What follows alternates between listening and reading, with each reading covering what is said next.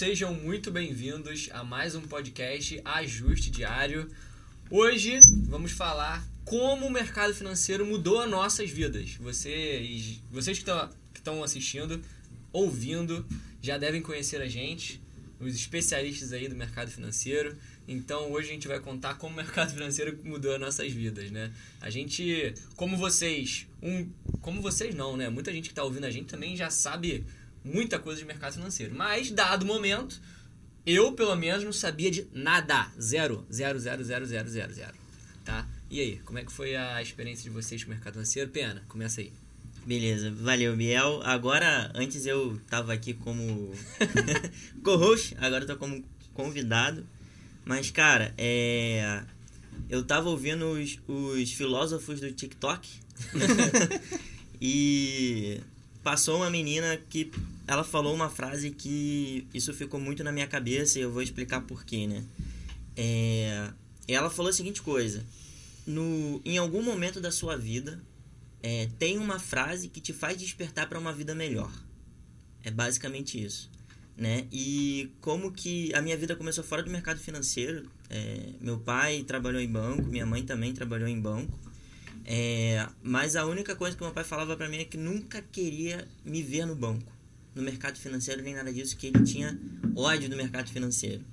É, isso a gente sabe por conta de todas as coisas que acontecem no banco é, e tudo mais. Psicológica. Pressão psicológica, moral. É, e ele passou por muita coisa lá dentro e não queria que eu passasse pelas mesmas coisas. É, então eu nunca, nunca pensei em entrar no banco. Nunca pensei isso. E a minha vida profissional começou aos 15 anos, começou muito cedo. É, na época eu tinha uma namorada, não queria ficar pedindo dinheiro para meu pai, meu pai queria me mostrar o valor do dinheiro e conseguiu um emprego para mim como empacotador de parafuso. É, eu também sou nascido e criado na Zona Oeste, né? E para quem conhece a Zona Oeste do Rio de Janeiro, é, não é um lugar que nós temos oportunidades em abundância. É, não tem grandes empresas, é, não tem grandes centros, não tem nada lá. É, a pessoa que ela quer buscar oportunidade, ela tem que se deslocar para os grandes centros hoje do Rio de Janeiro. Então tem que vir para a Zona Norte, tem que ir para a Zona Sul, para conseguir ter alguma coisa. Então minha vida ela começou como empacotador de parafuso, nada a ver com o que Pô, eu faço pena, hoje. pega leve pra gente não chorar, né? É. É, é, bobo, é capaz de eu chorar porque eu sou chorão por natureza. Mas é, odiava fazer aquilo né? Fui crescendo, é, depois eu era atleta de judô, consegui emprego como professor de judô. É, os meus dois professores, Sensei Marcelo Castro e Lucas Castro, conseguiram para mim um lugar para dar aula. E eu comecei a dar aula de judô. É, e pouco tempo depois de começar, um ano, um ano e meio depois, eu consegui um emprego como jovem aprendiz numa fábrica de plástico. É, e aí eu fui, comecei a aprender, tinha, uma, tinha lideranças muito fortes lá, que me ensinaram muita coisa do que eu sei hoje sobre o ambiente corporativo, como é, se comportar no meio dessa, desse campo. É, e como jovem aprendiz eu rampei muito, muito rápido. Eu fiquei seis meses como jovem aprendiz. É, a estagiária que trabalhava junto comigo, ela ela estava sendo promovida e eu comecei a fazer o meu trabalho e o dela. Até que um dia o gerente passou né, na, na porta assim, da nossa sala e falou assim: Pena, o que, que você tá fazendo aí? Porque eu vou contratar uma pessoa para ficar no lugar da Bruna. Aí eu, não, cara, é, faz o seguinte: você me contrata como estagiário e contrata um jovem aprendiz no meu lugar. Porque aí você não vai precisar treinar o estagiário e eu treino o jovem aprendiz para você, tu vai ter tempo de fazer o que você quiser. Aí ele, beleza, me traz a sua matrícula da faculdade que eu, que eu vou te contratar como estagiário. Só que eu não estava na faculdade. nem sonhava em entrar na faculdade nessa época. É, eu falei assim, não, beleza, amanhã eu vou trazer aí pra você. Cara, eu saí da, da, da fábrica e eu entrei na primeira universidade que eu vi na minha frente. Liguei para minha avó porque meus pais estavam trabalhando, não sabia como é que fazia inscrição, como é que se precisava dar alguma coisa. Mas se tinha dá. quantos anos na época? Tinha Na 17, época eu tinha por aí? 17, 18 anos. É... E aí eu liguei pra minha avó, minha avó me encontrou lá, eu me matriculei e o cara falou assim, pô, agora você precisa esperar fechar a turma. Aí o meu amigo, você não tá entendendo o meu desespero. eu preciso sair daqui com alguma garantia de que eu tô matriculado, cara. Senão eu vou perder o emprego na minha vida, pô. Você vai deixar essa oportunidade escapar de mim assim? Aí ele, não, vou ver o que, que eu faço aqui pra você. No final ele conseguiu arrumar uma documentação, eu levei, fui contratado é, como estagiário. E qual foi a faculdade? Eu fiz, eu comecei em engenharia de produção, foi a Estácio, comecei com, com engenharia de produção. Aí, no, com o tempo, eu vi que não tinha nada a ver com engenharia de produção e eu mudei para gestão financeira. É, e aí, como estagiário, cara, eu trabalhando, trabalhando, trabalhando, trabalhando, aprendendo muito com as lideranças que eu tinha lá, lideranças fortes, é, amizades fortes que eu fiz até, carrego até hoje na minha vida. E todo mundo falava, cara, você é muito bom, você é muito bom, você é muito bom. É, e a minha gerente, né? Ela demorou anos para chegar no cargo que ela tinha sonhado. Ela tava lá na empresa há 20 anos. E aí eu ficava, porra, será que eu quero isso pra mim? Fazer, porra, a mesma coisa durante 20 anos da minha vida e talvez só, talvez, só talvez chegar lá onde eu quero daqui a 20 anos. E porque lá era, é, era uma empresa que, cara, as pessoas elas conseguiam duas aposentadorias lá, pô, porque não era demitido. As pessoas ficavam lá anos da vida delas. É, e eu comecei a, a procurar outros lugares, até que o meu pai, que sempre é, desestimulou entrar no banco, ele me mostrou a XP. Na época ele estava investindo um dinheirinho e tudo mais. Ele, filho, olha só isso aqui. Vê se te interessa, eles estão contratando. E eu comecei a mandar e-mail para todo mundo dentro da XP, ligar para escritório para perguntar se eu podia conhecer. Até que uma pessoa da XP ela levantou, é, eu levantei a mão e ela me puxou e falou assim: Cara, você quer trabalhar como assessor? Eu falei assim: Quero. Eu nem sei o que, que é isso, mas eu quero. E aí ela começou a me mandar em vários escritórios é, credenciados a, a XP. E aí eu fui visitando, fui visitando, fui visitando. Mas interessante é contar, por exemplo, como é como a XP faz hoje, né? Eu acho que é como na, na época que você começou. É, hoje, é feito, era feito da mesma forma. É, hoje esse programa ele continua. Então, eu acho que tá até mais abrangente. Não, é, eu digo, eu digo assim, porque as pessoas acham que a XP que cada escritório é a XP, né? Mas na, mas na verdade é, não, na a verdade gestão é não. diferente. É, a XP é um grande centro, um Uhum. grande shopping, né? E tem os escritórios associados a ela. É, por logística, isso é muito mais fácil, né? Você tem o controle dos escritórios, os escritórios gerenciam os- hoje os assessores. Antigamente era diferente, era direto era assessor, diferente, mas ficou era tão grande. assessor, só que, cara, não tem como 16 mil assessores, imagina. É muita gente. É melhor gerir 700 escritórios, os escritórios gerenciam esses 17 mil assessores. É, E aí, é, comecei a visitar os escritórios até cair na Investmart, né? E aí, dentro da Investmart, cara, é, eu, o CEO Samir Castro, eu ouvi a melhor profissão do mundo, a palestra da melhor profissão do mundo. E, cara, ele falava com uma vontade e expressividade muito forte. E eu, na reunião, eu ficava, cara, eu tenho que fazer parte disso. Eu tenho que fazer parte disso, eu tenho que fazer parte disso. Eu levei meu pai para essa palestra que ele ia dar. Era presencial, Pres- né? Era presencial na época. É, e aí um olhava assim pra cara do outro, cara, é aqui, é aqui, pô, tu tem que trabalhar aqui, eu, eu tenho que trabalhar aqui. E aí acabou a palestra, eu fui direto no Sam e falei assim, cara, o que, que eu tenho que fazer pra trabalhar com você? Aí ele passa na Ancor. É, mas vamos contextualizar de novo. Aí você tinha. Você tava na fábrica lá de, de Tava na plástico fábrica. com 17, 18 anos. Isso e, a- aí. E nessa. Nesse momento. Aí já, eu já anos? tinha uns 20 anos nessa época. Já tinha passado uns dois anos que eu tava lá na fábrica. É, E eu falei assim, pô, passar na Ancor, beleza, eu vou passar na Ancor. Botei isso na minha cabeça. É, e lá na Lilo, aí entra naquela parte, né? Que em algum momento da sua vida você ouve uma frase que faz você despertar para uma vida melhor. E lá na Lilo, meu diretor, na época, ele virou para mim e falou assim, cara, a partir do momento que você não tiver mais nada para aprender aqui, é porque o seu momento aqui acabou. Você tem que procurar outro lugar. É, tu começou lá muito jovem, né? Comecei cara? muito jovem. Comecei muito jovem.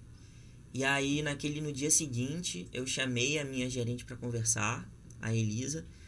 Sentei com ela e falei assim, cara, olha só, eu tô vendo isso, isso e isso, assim, assim, assim. Eu vou fazer essa prova aqui, é, porque eu, eu quero seguir essa profissão. Aí ela botou a mão assim, ela tava me efetivando, né? Ela tinha aberto uma vaga para eu poder entrar. É, deixa eu ver se eu entendi. Você vai fazer isso e isso? Eu falei, é. Aí ela, cara, vai dentro. Vai dentro, porque tu vai conseguir. E aí, é, pedi demissão e fui estudar para Ancor. Eu, nessa época, eu estava na faculdade ainda. É, 15, 15 dias depois eu passei na prova. É, não é uma prova assim trivialzinha para quem não É. tem conhecimento de mercado financeiro. É uma prova difícil, então o que, que eu fazia? Tanto é que é, as curtições que existem na faculdade eu não tive nenhuma, porque eu passei minha faculdade inteira estudando, cara. É, porque era muito difícil. é, eu tinha que trabalhar e pagar a faculdade, né? E dinheiro de estagiário, cara, não é um dinheiro muito grande. Eu tinha bolsa e tudo mais. Mas não era lá essas coisas. É, então tinha que dar aula de judô ainda, pô, tinha que trabalhar lá na fábrica, eu tinha que ir pra faculdade. É, Eu tinha que me desdobrar em vários, né, pra, pra conseguir pagar. E, e aí eu passei em 15 dias na, na prova aqui perto mesmo, na Fundação Getúlio Vargas, fiz a prova. Quando eu cliquei, quando eu terminei a prova, apareceu parabéns, você foi aprovado. E eu fechei o, o sistema da Uncor, né? E eu ficava assim na cadeira. Caraca, será que minha cabeça me sabotou? Eu tô reprovado, mas eu li aprovado? Só li uma parte do, do da palavra? É, mas não, de fato eu tava aprovado e eu saí em choque. A primeira coisa que eu fiz foi ligar pros meus pais, né? Primeiro pra contar, passei. E foi aquele chororô. Pô, não tem como, né? Não chorar. E a segunda pessoa que eu liguei foi pra minha gestora. Foi pra Elisa da fábrica, né? E ela virou e falou assim: Cara, eu sabia que você ia passar. Eu já sabia que você ia passar. Saí do prédio, fui no escritório, falei com a secretária disse a mim, ó, passei na Ancora, agora você me contrata. Que ele falou que era só eu passar. Ela, cara, não é bem assim não. Vamos fazer uma entrevista de emprego agora. Aí eu, pô, mas ele tinha falado que era só eu passar e tudo mais. Beleza. Assim, É. se vira, já pedi demissão, já E fiz ela- tudo, não dá pra voltar morava, atrás. cara, numa comunidade, numa comunidade não, um conjunto habitacional, é, que se chama Urucânia, lá na Zona Oeste. Cara, duas horas e meia do centro da cidade de trem, entendeu? E ela falou assim, beleza, então amanhã você vem às 7 horas da manhã Pô. pra eu poder fazer a entrevista com você. Ferrou, tem que É, dormir e eu cheguei, eu cheguei aqui seis e meia, eu cheguei aqui, não era nesse prédio, era no, em outro, e eu tinha chegado lá seis e meia da manhã, né? Fiz a entrevista com ela, é, e ela demorou quatro dias pra me dar resposta. Pô, E ela só me deu a resposta porque eu enchi o saco. Eu mandei, eu na faculdade, já era dez e pouca da noite, eu... Poxa, desculpa, eu sei que tá tarde, mas eu queria saber se eu passei. Ela, cara, foi mal, aqui tá uma correria, mas você passou. Você consegue começar amanhã? Consigo. E no dia seguinte eu tava aqui no escritório já às 9 horas da manhã pra poder trabalhar. Terninho, pá, garotão. É, na época eu nem tinha dizia, terno, eu tinha- Como dizia o, Daniel, o seu, seu pai aqui na Investmar. Ah, é. É, e aí eu cheguei aqui, cara, e foi quando eu me confrontei com a realidade do mercado financeiro. Né? Porque, porra, é, eu, tinha, eu saía lá da lá de Santa Cruz, né? Na, e demorava duas horas e meia pra chegar aqui. E tinham pessoas que estavam na minha equipe que saía do Flamengo e chegava aqui em 15 minutos e eu tinha que produzir a mesma coisa que ela, entendeu? É, e essa pessoa já tinha uma condição de vida, essas pessoas já tinham uma condição de vida melhor. Eu não conhecia ninguém com grana. Meus amigos, porra, cara, ninguém tem grana, entendeu? É, só pra entender, o, o trabalho de assessor de investimentos, ele é Captar dinheiro. captar dinheiro. captar gente. dinheiro. O que você E precisa é fazer é ingrato, captar porque dinheiro. geralmente é, quem, quem costuma dar certo na profissão são pessoas que já têm dinheiro, de família, e têm um relacionamento com pessoas que têm muito dinheiro. Já tem muito Então dinheiro. acho é que mais- não é quem dá certo, acho que facilita, né? Facilita. Facilita. Não, eu digo que historicamente deram certo, porque hoje em dia mudou um pouco, né? A forma de trabalho mudou também. Também, cara, a internet A forma de facilitou trabalho isso. mudou. Facilitou Mas muito. a antigamente pandemia não tinha também como. deu uma, deu uma gourmetizada bem forte para uma facilidade, na verdade, para o assessor poder trabalhar. É, e aí eu me confrontei com essa realidade do assessor. Cara, você precisa captar, você tem meta, você precisa captar, você precisa fazer receita, você precisa ganhar dinheiro. E eu não conhecia ninguém. É, e aqui no escritório tinha recém começado uma, um projeto de mesa digital que a gente recebeu os, os, os clientes, os assessores, que eles não conseguiam mais escutar, mas cuidar. E só vinha pedrada, pô. Cliente que estava insatisfeito, que queria sair, que estava fazendo TED out. E nessa época eu recebi uma base de. Na época eu acho que era 170 clientes. Eu tinha 76 mil reais de PL total. Os 176 clientes somados davam 76 mil reais. É, e aí eu só tinha aquilo e tinha que abrir conta e tinha que captar dinheiro. e eu não sabia nada de discurso, não sabia nada. E... Deixa eu te perguntar uma coisa antes de você continuar. É, o que você tinha na faculdade, o que você aprendeu fazendo gestão financeira, tipo, era muito diferente do que você viu? Muito. Uma coisa é teoria que, que a gente estuda, até mesmo para Ancor, que é a certificação que faz a gente ser um, um assessor de investimentos. É, você estuda, estuda, estuda, acha que é o expert dos investimentos e quando chega aqui tu não sabe nada. É, você se encontra em um, em um mundo totalmente novo, né? E você tem que basicamente pegar tudo aquilo que você aprendeu e praticar agora, porque você vê que assim falta bastante coisa ainda, né? É... E aí, cara, muitas pessoas dentro da, da empresa da Investmart me acolheram, então Léo Canônico, Carlos Leão, Gustavo Gomes, Bruno Almeida, assim, é, bons assessores me ajudaram muito a fazer reunião, a aprender como é que um assessor de investimentos fazia uma primeira, uma boa primeira reunião, uma segunda, ligava para o cliente, como que um assessor se vestia, se comportava. Como se tornar um assessor de sucesso. Como se tornar um assessor. e eu fui pegando a, a forma como eles faziam reunião é, e fui incorporando no meu no jeito pena de ser, entendeu? E aí eu fui e eu engoli aquela base, cara, ligava para os clientes, ligava, ligava, fazia relacionamento com eles é, tanto é que na época ficou. Teve uma frase que foi famosa que é você tem conta na XP? Porque onde eu ia, eu perguntava se a pessoa tinha conta na XP e eu abria muita conta, abria 45 contas no mês, 30 contas no mês. É, fazia várias reuniões é, durante o mês porque, cara, eu precisava. Né? E quando chegou a minha primeira comissão, 36 reais. Foram 36 reais. Então, assim, é um trabalho, cara, muito difícil no mercado financeiro. É, pô, você dá o sangue. Eu, eu levava duas horas e meia para chegar aqui, eu era sempre o primeiro a chegar. Eu levava duas horas e meia para voltar, chegava 11 horas da noite em casa, 11 e meia, meia-noite, porque eu tinha que produzir durante o dia. E para acordar 5 horas da manhã no dia seguinte. E, porra, meus pais compraram essa briga comigo. Então eles acordavam junto comigo, eles me esperavam para chegar para ver que eu tava jantando bem, que eu tava comendo bem. É, e foi essa essa luta, sabe? Durante um bom, bom, bom tempo. É, fui crescendo a minha carteira, fui crescendo, fui trabalhando, os clientes foram confiando em mim, foram é, me indicando novos clientes, porque isso na, na assessoria e indicação conta muito. E, cara, não adianta, quando você faz um bom trabalho, as pessoas falam que você está sendo bem atendido. Pô, aqui, cara, olha meu assessor, ele fez isso e isso comigo. É, e aí eu comecei a crescer essa, a carteira, tive o meu break-even ali em um ano, mas não foi fácil, foi trabalhando muito mesmo, com muita intensidade.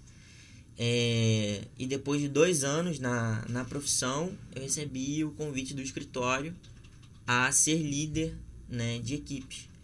Então, tudo aquilo que fizeram por mim durante a minha jornada como, como assessor de investimentos, eu estou fazendo agora pelas pessoas que eu lidero. Então, é uma forma de eu retribuir tudo, tô, assim, a gratidão de tudo que fizeram por mim, né? E, assim, foi uma profissão que realmente mudou minha vida, né? Foi aquela frase que o, que o diretor falou para mim é, no início da, da minha profissão me despertou. Assim, cara, realmente é isso que eu vou querer para minha vida inteira? Cara, não é. Então, eu tenho que ralar mais do que qualquer outra pessoa para poder sair dessa situação que eu tô hoje. E, cara, foi o que eu fiz. É, e muita intensidade, muito foco, é... muita resiliência. Tá. Como é que foi esse, essa virada de chave entre. Logicamente, cara, tu, você começou a ganhar como assessor, ter um salário de assessor é, que pagassem suas contas em um ano, que é o break-even que você falou. Mas eu acho que provavelmente deve ter tido uma virada de chave aí, é, ou no tratamento que você dava para seus clientes, ou no como você é, abordava a carteira de investimento deles, que fez com que você, cara, em, cara, em super pouco tempo, né? Dois anos é, em uma carreira, você já ser promovido a um cargo de, de, liderança é muito pouco. Sim. Tá? Isso, logicamente, é pelo histórico que você teve como profissional, uhum. né? Então, você tem como listar, assim, por exemplo, ó, cara, é, eu fazia isso para o meu cliente e foi isso que eu fiz, que foi a virada de chave, e eu comecei a ser muito reconhecido por isso, e é, e por isso eu cheguei aqui onde eu tô hoje. Tá. É, cara, escutativa é a primeira, primeira coisa que você precisa ter com, quando você está com seu cliente. É, porque no momento que você faz uma boa primeira reunião, onde você consegue pegar ali todos os detalhes da vida dele, os objetivos, é, as crenças que ele tem, os limites que ele tem, é, a forma como a família dele hoje está constituída, é, e você, obviamente, é uma profissão que exige muito estudo também. Uhum. É 24 horas de estudo. 24, 24 horas, horas por dia de estudo, não tem jeito. E a partir do momento que você consegue pegar toda aquela agonia que ele tem da vida financeira, os objetivos que ele não sabe como que ele vai organizar aquilo, e você descreve, discorre e apresenta para ele, cara, essa daqui é a solução para sua vida, é, é muito difícil a pessoa não confiar em você, entendeu? Qual é a diferença, assim, principal do assessor de investimentos Uhum. É, essa pergunta é bem batida já, né? Mas é. que, provavelmente quem está escutando a gente, é, não sei se está na mesma bolha que a gente, então pode ser que não tenha escutado. A diferença do assessor de investimentos para o gerente de banco, por exemplo, ali. Cara, é, são duas profissões. É, é, as duas estão no mercado financeiro, mas são duas profissões bem distintas, né? O assessor de investimentos é um trabalho muito mais personalizado. Então é entender realmente a vida financeira do cliente para você é, poder sugerir bons produtos, poder sugerir uma boa alocação para ele. É, no banco, eu não estou preocupado com os investimentos do cliente. Não é esse o foco que eu tenho. Meu foco é dar crédito. Cara, você está precisando de dinheiro, então eu tenho para te emprestar. É, mas assim, hoje é basicamente em dia, isso. fugindo um pouco disso, hoje em dia tem os outros bancos, né? é, que não são a XP, começaram a correr atrás desse trabalho que a XP está fazendo com os investimentos, viram que está saindo muito dinheiro da carteira de, de investimentos dessas pessoas e agora estão correndo atrás. Tá? A diferença é que um assessor, assim, em média, quantos clientes a gente tem? É, sei lá, 60 clientes? Uhum. Tá? Se a gente for dividir isso, a gente consegue dar um desculpa a palavra, consegue, consegue dar um puta atendimento para cada um deles individualizados. É, é porque é o nosso foco, né? É, se for ver um gerente de banco, são 2 mil clientes por gerente. É. E, cara, pô, divide aí 2 mil por 22 dias úteis. É, fora o tantão de coisas que você tem que fazer durante o dia. Vê se você vai dar conta de ligar para todos esses caras, entender a vida deles. Falar, e aí, como é que tá seu filho? Pô, não, não vai conseguir. É, então, assim, é, tem essa diferença também. A quantidade de clientes acaba interferindo muito, né? E, cara, é o nosso foco. Nosso foco é olhar a vida financeira do cliente no todo mesmo e auxiliar ele da melhor maneira possível. Tem uma, tem uma, uma coisa que aconteceu comigo, foi até recentemente, que fui começar a atender um cliente e ele tinha um, um valor lá no, no banco X, tá? É, não vou falar, não vou falar o nome do banco, logicamente, né? Mas ele chegou lá, ele não conseguia, o limite de transferência dele era pequeno e ele não conseguia fazer transferência, logicamente teve que ir no banco para o gerente fazer. Cara, e a gerente estava travando, impedindo isso de tudo quanto é jeito, falando que ia fazer lá a carteira de investimentos agora, que ia fazer tudo por lá. Aí o, o cliente me ligou na frente da, da, da, da gerente e me colocou para falar com ela. Aí eu fiz uma pergunta para ela só, falei assim: "Qual é o objetivo desse cliente?" Aí ela ficou: "Ah, não, é crescer a carteira de investimentos". Eu falei: "Não, não é crescer a carteira de investimentos. Ele quer comprar uma casa daqui a quatro anos, ele tem parte do valor e a gente e a gente fez todo um plano para ele realizar esse sonho. Então, cara, é, não é só crescer a carteira de investimentos. Né? Uhum. Não é só isso. Então, às vezes a pessoa está investindo, é o que eu falo, uma, cada pessoa tem os seus investimentos, e os investimentos são como, são como a impressão digital de cada um. Uhum. Né? Então, cada um tem o seu e é particular de cada um. Então, não dá para ser tratado como algo genérico. Não dá para minha carteira de investimento ser igual a sua. A gente pode ter um fundo em comum, algo, algum, algum produto em comum. Mas os objetivos são Totalmente particulares diferente. de cada um. Né? Quando você perguntou pro Pena é, qual é o grande diferencial e tudo mais. Uhum. E ele falou muito do. Assim, de conhecer o cliente e tudo mais. Eu acho que, de fato, não tem nada que, é mais, que seja mais valoroso nessa caminhada do que você conhecer o sonho do teu cliente. Você ser amigo dele. E você ajudar a conquistar. Entendeu? É. Cara, Porque quanto mais você conhece a pessoa, muito mais fácil é você ajudar, né? Se você, pô, tu tem um amigo aí de 20 anos. Pô, tu sabe a vida inteira do cara, tu sabe Sim. como o cara pensa entendeu? Então é muito mais fácil vocês trilharem né, um caminho juntos, tendo essa proximidade, do que com uma pessoa que você, sei lá, fala uma vez a cada três anos. Cara, o, assim, um dos momentos mais legais da, da minha profissão, né, na época que eu exercia de fato assessoria, é, foi quando um cliente, eu fiz um, um plano financeiro para o cliente, né, é, para ele comprar um carro, ele conseguiu o recurso, achou o carro, e quando ele foi comprar, ele me ligou e falou assim, cara, eu quero que você vá comprar o carro junto comigo. Cara, eu fui comprar o carro junto com ele.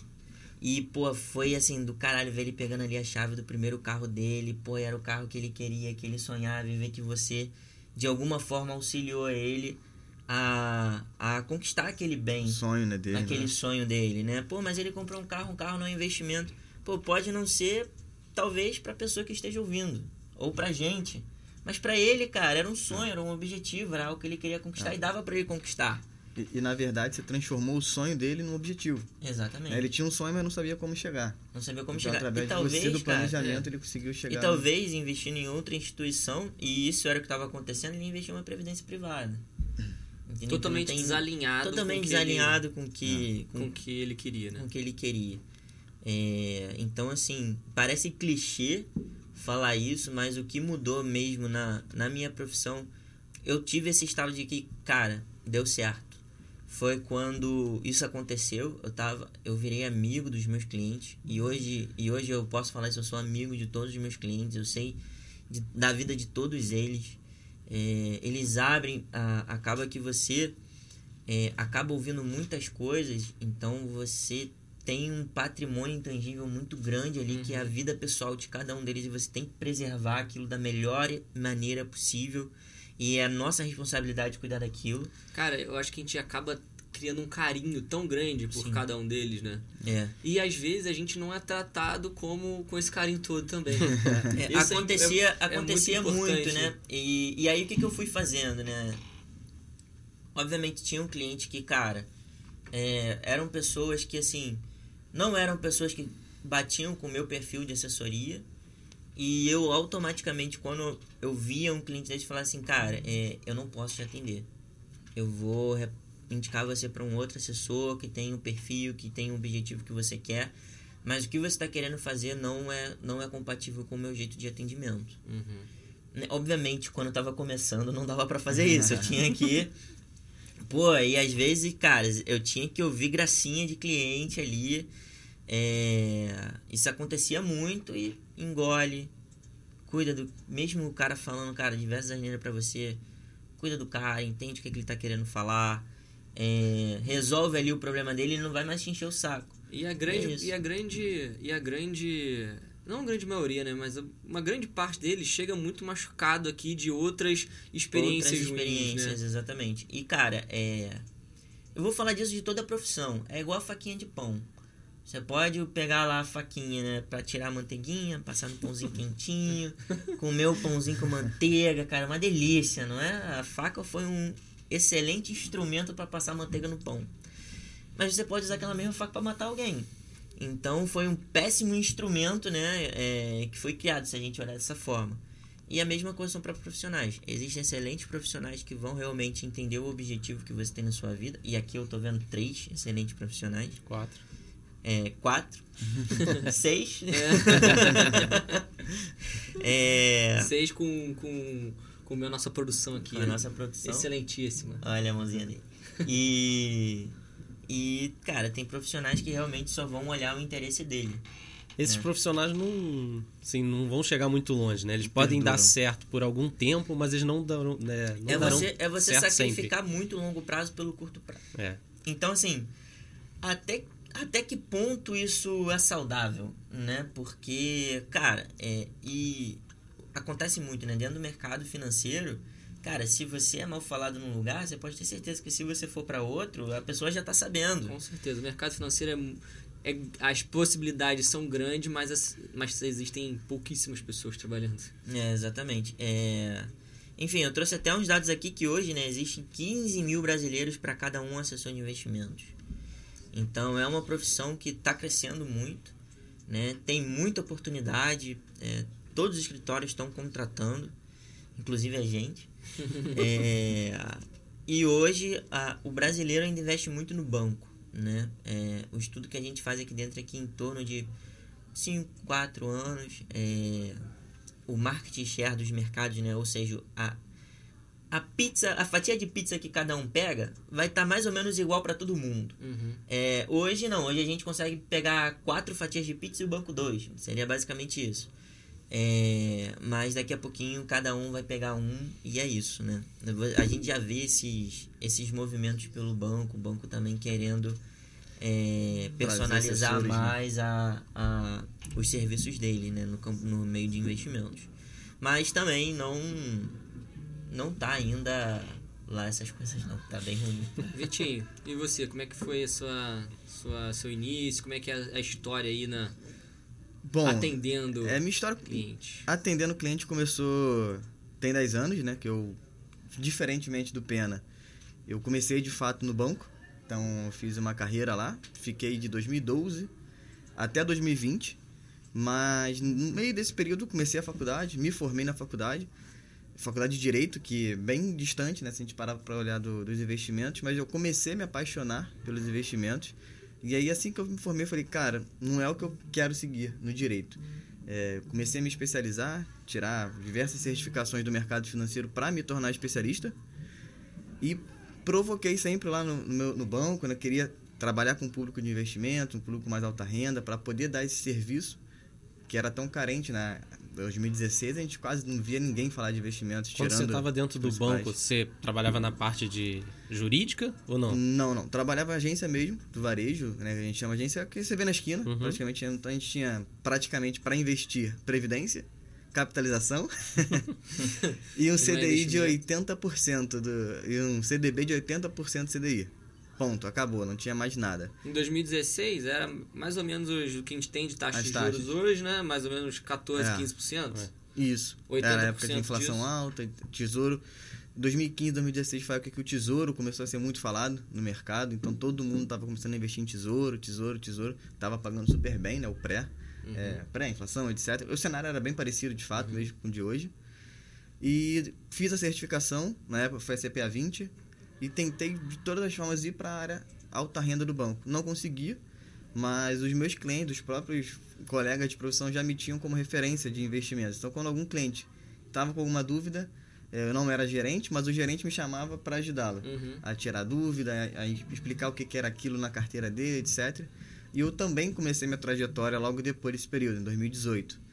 Em 2017 eu comprei uma ação ali, outra aqui, mas para ser mais precisamente falando, eu comecei a investir na Petrobras uma semana antes da greve dos caminhoneiros. Então, ou seja, já comecei tomando. Então, isso me fez querer cada vez mais conhecer mais, eh, saber ter mais conhecimento, entender como funciona o mercado. E cada vez mais fui me tornando referência no banco, mesmo não sendo da área de investimentos. Então, clientes às vezes que queriam que eu conversasse com eles sobre investimentos, o banco fechava, eu atendia depois do banco algum café, alguma coisa assim, só para ajudá-lo. E de 2020 para cá, né, eu já comecei a me interessar cada vez mais pela profissão de assessor de investimentos, porque tinha muitas coisas que eu queria, liberdade, eh, autonomia, né, que eu tinha para poder ajudar o meu cliente como um todo, né, trazendo, cuidar da vida financeira de fato, para mim isso é essencial. E foi quando eu comecei a receber alguns convites né, de alguns escritórios para me tornar assessor, para trabalhar diretamente com isso. E eu fiz a transição de carreira. Eu saí do banco em outubro, comecei num escritório de investimentos em 31 de dezembro, né, que está escrito aqui, mas foi basicamente em janeiro. Então, desde então eu consegui perceber que investir é muito mais do que renda variável, do que ações. Eu já conhecia, achava até que eu conhecia bastante, vi que eu estava enganado. Me abriu demais a cabeça, cenários macros, etc, como impacta, me ajudou muito a investir pro meu lado pessoal Com e ajudar essa- todo mundo, né? Com essa experiência que você tem, assim, hoje você atende clientes diversos. Aquele cliente que chega pra você e fala assim, cara, mas eu sei muito investir, eu conheço muito, às vezes o cara pode até conhecer, tá, de já ter trabalhado nisso, mas geralmente as pessoas têm a ideia que conhece muito, sabe investir muito, mas na verdade conhece muito pouco do, das opções de investimento e de soluções que a gente tem. O, como você trata esse cliente, assim, que, a, que entre aspas, acha que sabe, mas na verdade. ela- na verdade, ele não, ele não sabe que não sabe, na verdade. né? Então, na verdade, é, eu comecei em 2020, em 2021, né, para ser mais preciso. Então foi aquele boom, né? Todo mundo com, em 2020 começou a se espalhar muito investimento na internet, né, devido à pandemia. Todo mundo dentro de casa, não tinha o que fazer, né? Começaram a Exatamente. pesquisar as coisas. Todo mundo Muita gente trader. comprou e a bolsa 60 mil pontos e aí, se você fechasse os olhos e comprasse 10 ações ali, 9 subiriam. Então em 2021, na época que eu comecei, foi o primeiro semestre, foi aquele boom, que nós chegamos aos 130 mil pontos. Todo mundo que eu ligava, né, na- nas listas que eu pegava, não, eu tô investindo bem sozinho, tô bem sozinho, tô bem sozinho, não precisa de ajuda. é, a corretora tem corretagem, eu não quero pagar, isso eu já sei. Tudo bem, eu separei o contato de alguns ali e de junho, de julho, pra, do segundo semestre de 2021, a bolsa bateu quase 100 mil pontos de novo. Então eu liguei novamente para todos eles. E aí, como é que estão os investimentos? Tá tudo bem? Principalmente Bitcoin, tá? Nessa época o Bitcoin também estava estourando. Não, cara, perdi tudo, tô quebrado, pô, preciso de ajuda, como é que é a assessoria? Então, você pega, né? As pessoas começaram num momento bom, não conheciam do mercado, achavam que seria sempre assim, e eu sempre insisti, falei, se for sempre assim, todo mundo era milionário, né? Uhum. Porque pô, tá, se tá fácil desse jeito, por que não todo mundo é milionário? E aí sim, quando a gente traz, a gente faz uma reunião, ele entende de fato o que é assessoria, que é muito mais do que comprar e vender uma ação, é criar um plano de fato, né, de investimentos, como o Pena falou. Né? Você tem um sonho, tá, ok, o sonho é muito legal, agora vamos transformar esse sonho no objetivo? Quanto você precisa economizar para ter esse sonho, para realizar, para chegar lá com confortável, né? Ter uma independência financeira, etc. Então, quando a gente mostra para as pessoas que até mesmo têm um certo conhecimento, seja de renda variável, até mesmo o famoso day trade, que acho que vocês ainda vão falar, é, quando a gente traz para eles que investir é muito mais do que propriamente comprar e vender uma ação, é, tem todo um plano por trás, até para deixar ele confortável, tranquilo, ele, a família, tudo, as pessoas enxergam um valor muito grande. Né? Aqui no Brasil ainda é muito embrionário. Se a gente parar, hoje tem 80% das pessoas, se eu não me engano, está endividada, que saiu na última pesquisa. Então as pessoas querem muito imediatismo. Então elas abrem mão, às vezes, de um objetivo maior por um objetivo mais rápido. E aí por isso elas acabam se atrapalhando no longo da vida. Ganância, né?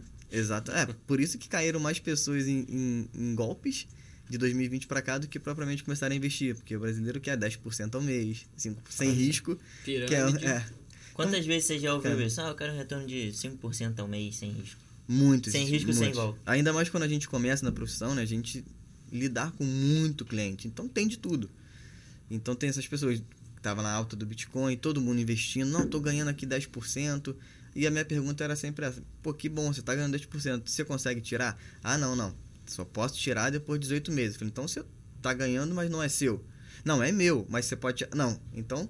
Então, é como se você criou um programa, um site que fala que o Rafael tem 10% ao mês, mas você não consegue tirar. Então, teoricamente, você não tem ainda. Então, É. você só vai ter depois de E a 18 conta meses se nem não tá quebrar. No seu nome, né? Dinheiro- Exatamente, é, é. dinheiro- Você assina um contrato e faz um pix pra empresa. Isso não existe. Exatamente. Então, passar esse racional né, de como é a assessoria, como é o plano de investimentos que a gente realiza, é o diferencial. E depois de um período, como o, o Rafael bem disse, na profissão, a gente consegue ter clientes que entendem é, é, como funciona e esses clientes que entenderam, que gostaram, porque assim, quando você monta um plano, é muito difícil alguém não gostar. Então, ele vai te recomendar para as pessoas de confiança dele, porque quem não quer que a sua, sua esposa, seus filhos tenham um, plane, um plano financeiro eficiente? Uhum. Todo mundo quer. Então, quando você se torna referência financeira para essa pessoa, ele vai te indicar, vai te recomendar por acreditar que o teu propósito faz sentido com o propósito dele, do seu núcleo social e familiar. Então, de fato, o início é bem desafiador, é difícil. É, o mercado financeiro me deu alguns bigodinhos brancos aqui, tudo isso faz parte. Entrada, cabelo branco. O vento vai batendo cada vez Calvície. mais, mas faz total sentido. Acho que quando o brasileiro começar a pensar, até se a gente for ali para os Estados Unidos, né, onde mais da metade da população investe, 60% da população. você tem uma visão diferente de vida, de mundo. Então isso ajuda, né? Exatamente, você acaba que você vota melhor, você é um cidadão melhor, né? Você acaba pensando. Você consegue entender, né? Uma O- coisa que é engraçado, né? Finanças, né? Investimentos, eu acho que é a única coisa em que todo mundo sabe fazer, né? Engraçado. Se você tá doente, você vai no vai no médico. médico. Se você precisa processar uma empresa, você tem um advogado. Mas quando você quer fazer uns investimentos, fala, não, não, Vou no Google isso aqui eu rapidinho, sei fazer mesmo, eu vou ver ali. Vou eu vi no site que a empresa, que sei lá, que o banco específico lá indicou que três ações vão subir 30% a próxima semana. Então eu vou comprar que eu vou fazer É. dinheiro. Né? Ninguém procura um especialista. E nem procura entender o porquê, né? Porque aí ele viu três ações, comprou, caiu. Ah, uma porcaria, é ruim. Porque ele não entende nem o porquê É. e às vezes ele já quer o resultado. Aí, o problema disso é quando dá muito certo no início. E, E aí a geralmente pessoa vai e colocando dá mais, certo. A primeira vai vez sempre dá mais, certo. é. Sempre dá certo, é incrível. E aí né? quando ele coloca tudo, aí vem uma, no- uma notícia ruim, e uma semana cai, ele tira, na outra semana subiu tudo de novo, mas ele tirou, perdeu, nunca mais vai investir, vai falar pra todo mundo que é cassino. É, isso é enrolado. né? E vocês dois também têm uma história muito forte, né? É, fora do mercado e até de empresas que vocês Dois tiveram. empresários, dois, Dois quebraram, empresários. os dois ressurgiram das cinzas. Graças a Deus. Encontrei, encontrei redenção na assessoria de investimentos, mas começa aí. Eu? Acho que a sua é mais, mais interessante. A Não. minha é só. A minha eu só vou ficar aqui chorando, chorando, chorando, e depois no finalzinho uma história legal. Cara, é porque assim, a minha, ela é mais antiga, né? Acho que a É. única diferença é essa. Do mesmo jeito que o Vitor começou é, investindo em Petrobras, eu também. Mas só que eu comecei a investir antes da crise do subprime, lá em 2008, 2009. Eu tinha um carro, sofri um acidente e aí eu tava estudando para Marinha e falei, pô, já que eu não vou usar o carro, vou pegar o dinheiro de seguro e vou comprar tudo de Petrobras, que eu na época a gente viu o Jornal Nacional, né? Bolsa subindo, não sei o quê. Aí eu falei, pô, beleza. E aí foi o que a gente falou, né? Você viu no YouTube, confesso. Não tinha YouTube, Não tinha cara. YouTube. É Pô, cara, eu sou Nem muito o velho. Orkut tinha. Não, Orkut tinha. Orkut tinha. Orkut tinha. Só não tinha influencer, né? Que nem tem hoje. É. Aí, cara, eu falei, pô, comprei lá, nem lembro quanto que era. Mas assim, peguei o dinheiro todo do carro, comprei tudo de Petrobras. Numa ação só. Tudo. Aí. Cara, eu nem sabia quais eram as outras, pra te dizer a verdade. Entendi. Entendeu? Eu nem sabia que existia, sei lá, Banco do Brasil, Itaú, Vale, eu não sabia disso. Peguei e comprei tudo de Petrobras, que era que aparecia no- na televisão. Cara, em Onde dois. isso na época? Hã? Onde? Pela XP. Pela XP? Pela XP. Cara, eu sou, assim, eu sou um dos mais antigos seu- da XP, A cara. tua conta tem O- quatro A dígitos. minha conta é 52 mil, cara. Caraca, é muito, muito É recente. muito, muito, é. do, muito das antigas. meu. Hoje em dia eu acho que, sei lá, 700 mil, acho que tá. Ah, é. Um negócio desse Já assim. tá cinco dígitos, É. já. E aí, Cinco, seis pô, dígitos. cara, dois meses depois a ação tinha valorizado, sei lá, 15%, um negócio assim. Eu falei, caraca. Fiquei rico. Vou fazer isso Eu- pro resto da vida. Exato, cara, eu tinha 18 anos. E eu falei, cara, 15% em dois meses. Aí comecei a fazer conta, falei, pô, se eu deixar esse dinheiro aí mais uns 4 anos, pô, cara, eu tô feito. Por que, que eu não investi antes, né? Todo mundo pensa, por que, que eu não comecei antes? Eu comecei Aham. com 18, né? Talvez nem desse pra começar antes. Mas fiquei todo bom. Falei, ah, pô, sou o cara agora. Estourei. porra, vou- pô, já, já, pensei- já comecei até a pesquisar iate pra comprar, cara. e aí veio a tal crise do subprime. Cara, o dinheiro do meu carro se resumia a uma bicicleta, se eu tivesse vendido. E aí a única coisa que me falaram, cara, não vende agora, você é muito novo, no longo prazo isso vai subir. E eu falei, puta, cara. Te falaram, mas quem te falou? Cara, eu nem lembro, acho que foi meu avô.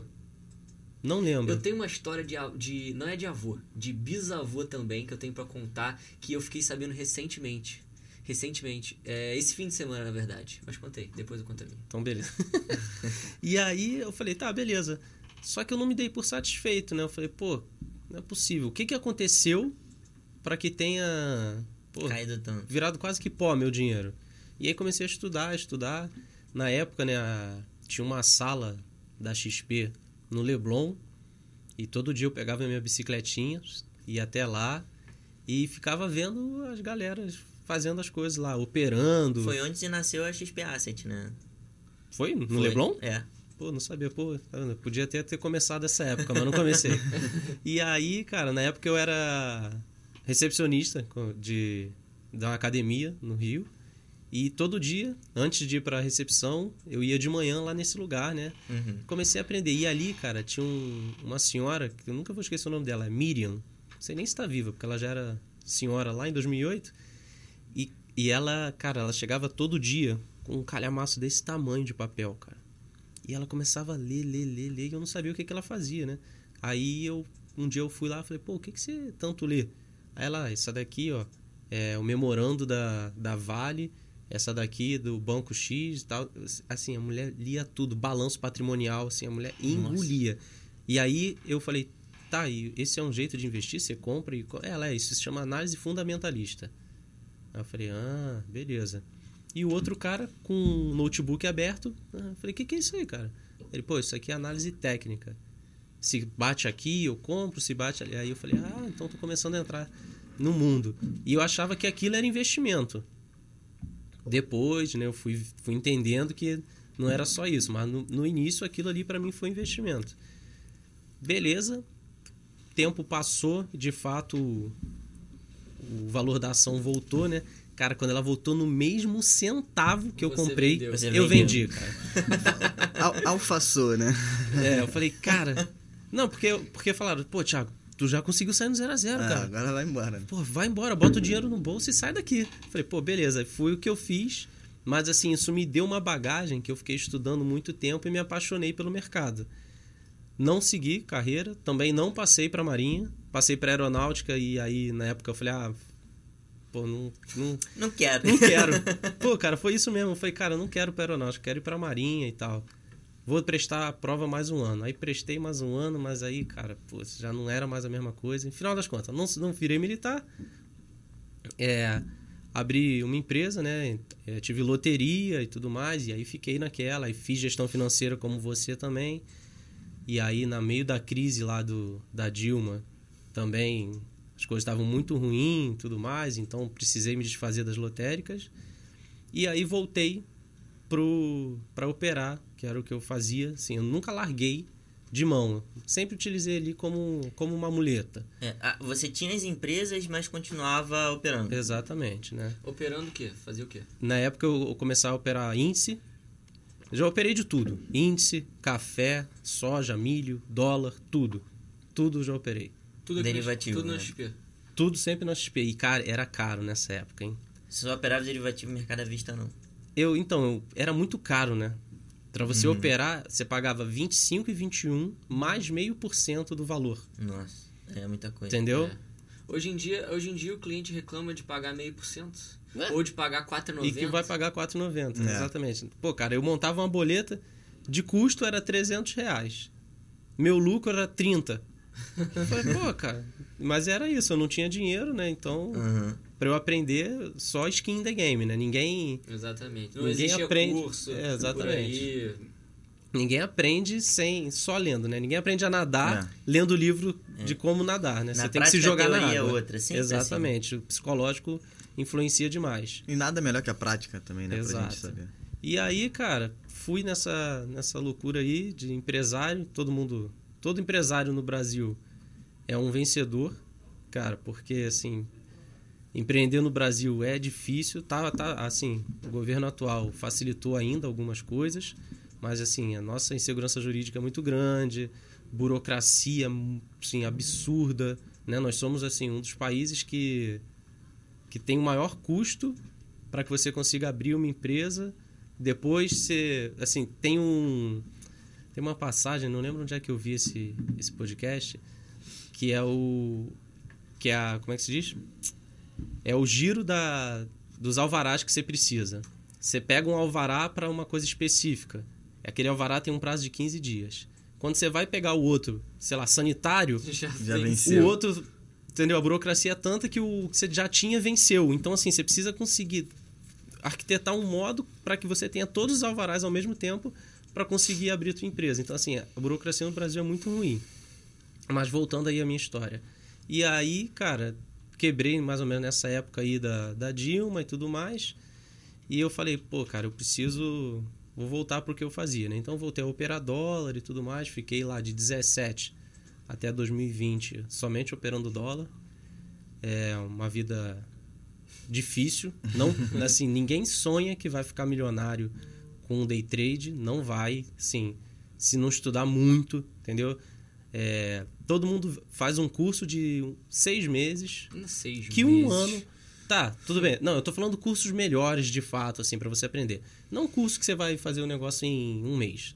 Mas assim, um curso de um ano, seis meses, com acompanhamento, com um bom professor. Não é terminar e fazer dinheiro, cara. As pessoas não entendem isso. Elas acham que vão fazer um curso e vão começar a ganhar dinheiro. Eles não lembram. Fácil assim. É, né? exato. Eles não lembram que, pô. Pô, você fez direito. Você chegou a terminar? Sim, sim. Terminou. Então, pô, o cara é advogado. O cara faz lá quatro anos, faz a prova da OAB, começa como estagiário. Pô. Tá, pô. então, assim, vai demorar até ele ganhar dinheiro. O cara, o cara começa a operar, o cara, pô, vê lá por mil reais. Tchum, cacete, vou É. fazer isso todo dia no final. Mil vezes 20, né? Que é o número de pregões que tem. Pô, 20 mil no final do mês. Eu vou ter 20 mil reais. Que, Merca- mercado financeiro é o único lugar que as pessoas não conseguem, não querem esperar. Né? É o único É. lugar que elas entram achando que vão ficar milionários da noite pro dia. É. Às vezes até com um valor baixo, né? Eu É. não entender isso, cara. Essa Ca- É a ganância, é ganância, não tem jeito, cara. É ganância. A, men- a mente do ser humano é essa daí, cara. Sim, as pessoas caem no- em golpe não é porque elas são burras. Sim, a esmola é demais, o santo desconfia, né? Todo mundo conhece esse ditado. Mas, cara, tá lá. Você acha que se, se aquilo ali de fato fosse lícito, quantas pessoas no mundo iam trabalhar? É. Ninguém, cara. Todos os problemas do mundo iam, ter, iam estar resolvidos. Exato, iam pô.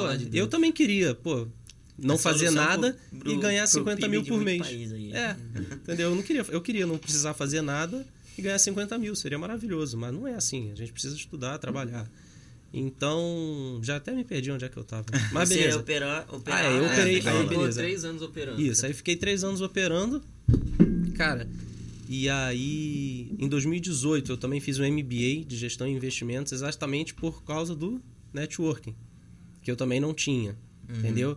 Eu Até nasci porque você ficou três anos operando dentro de casa. dentro de casa, exatamente. Assim, eu não conhecia ninguém, entendeu? Tipo, eu não tinha, assim, eu tenho amigos de infância e só. Eu não, assim, não saía pra encontrar ninguém, eu não ia na praia com um cara, assim, amigo de um amigo, não tinha isso, entendeu?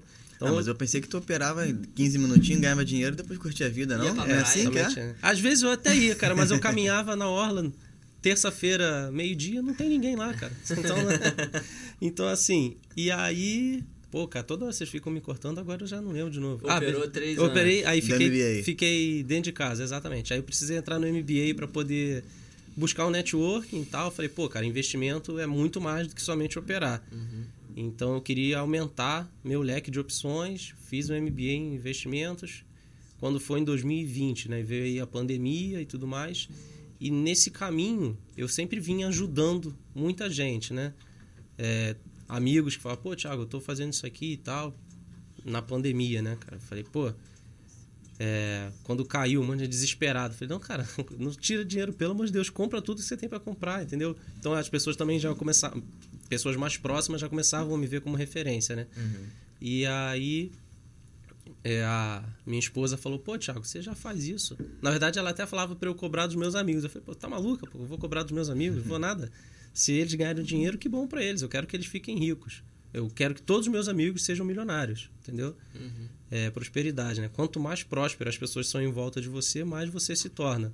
Então, ela falava e eu falei, pô, cara, mas deve ter um. É beleza, né? Se eu faço isso de graça, alguém cobra por isso. O que, é que eu preciso fazer para cobrar? E aí fui pesquisar no Google, aí fui, aí fui descobrir. Eu falei, pô, tem isso, cara, assessor de investimento faz isso aí. Falei, pô, cara, é, é o que eu vou fazer. Comecei a estudar também, igual pena e tal, estudei, fiz a prova. Fiz a prova no, no final de 2020, quando foi janeiro de 21, eu também vim fazer a famosa entrevista, né? E aí saí daqui sem saber se eu tinha sido aprovado ou não. Voltei para casa e a minha esposa. E aí? Não sei. Falei, cara, não tenho a mínima ideia. Mas foi bom? Falei, cara, Não sei assim, também. não tenho nem ideia, porque foi muito diferente de tudo que eu já tinha visto, né? De. Não foi aquela entrevista Não tradicional. foi, exatamente, É cara. igual a gente tá conversando aqui com você agora. Exato, cara. Foi Bate- com o Ricardo fez. Foi, né? exato. Basicamente, eu fiquei batendo um papo, contei. Isso aqui foi quase que minha entrevista. Eu contei minha história, entendeu? E ele só, só colocou algumas coisas a mais, tipo aonde eu quero chegar e tudo mais. E assim, eu sempre pensei muito alto do, do que eu falei de ganância que as pessoas têm pro lado ruim, eu tenho ganância pro lado bom, né? Eu sempre sonhei, tive muitos objetivos, assim, qual é o meu objetivo? Viajar de primeira classe. Então não é ganância, é é ambição, né? É, ambição, beleza. A palavra certa é essa. Ambição, exatamente. Então, assim, eu é, sempre falei, pô, eu quero ter uma cobertura, eu quero viajar de primeira classe, Hoje em dia eu não sei se eu quero mais ter uma lancha, não, mas eu pelo menos andar de lancha eu, eu vou. Então, Alugar uma de vez em quando. é, exatamente. Poder ter dinheiro para me dar esses luxos. Então, assim, sempre pensei muito grande. Então, isso entrou também na minha entrevista. E aí passou um tempinho, aí ele falou: Ó, Thiago, manda tua, tua ancora aí e tudo mais, você tá dentro. Eu falei: Pô, cara, que maravilhoso. E aí, você vê, eu tô aí ó, um ano e. Um ano e dez meses, Um ano e menos. Um né? ano e qualquer coisa aqui. E assim, não, assim, não consigo imaginar estar em outro lugar, cara. Entendeu? Que foi o que o Vitinho falou. Aqui eu tenho liberdade geográfica e de tempo. Eu consigo trabalhar de qualquer lugar do, do, mundo, né? Eu tava viajando... Até da praia, né? Exatamente. Pô, um exemplo clássico. Mês passado eu tava de férias, né? Pô, tava numa ilha e eu tava trabalhando, cara. Peguei o Wi-Fi lá e tal. E hoje tu é pai de dois, né? É, um... Um, vão ser- uma vai nascer É, ainda. um ainda vai nascer. Então, assim, Mas- isso é muito importante. Cara, isso E essa mudou profissão alguma coisa é- né, na- nos seus objetivos? O quê? O Theo e a Lara? Pô, agora? total, cara. Na verdade, eu acho que eu só entrei pra assessoria por conta do nascimento do Theo, Do Theo, né? entendeu? E, Porque eu precisava você, agregar.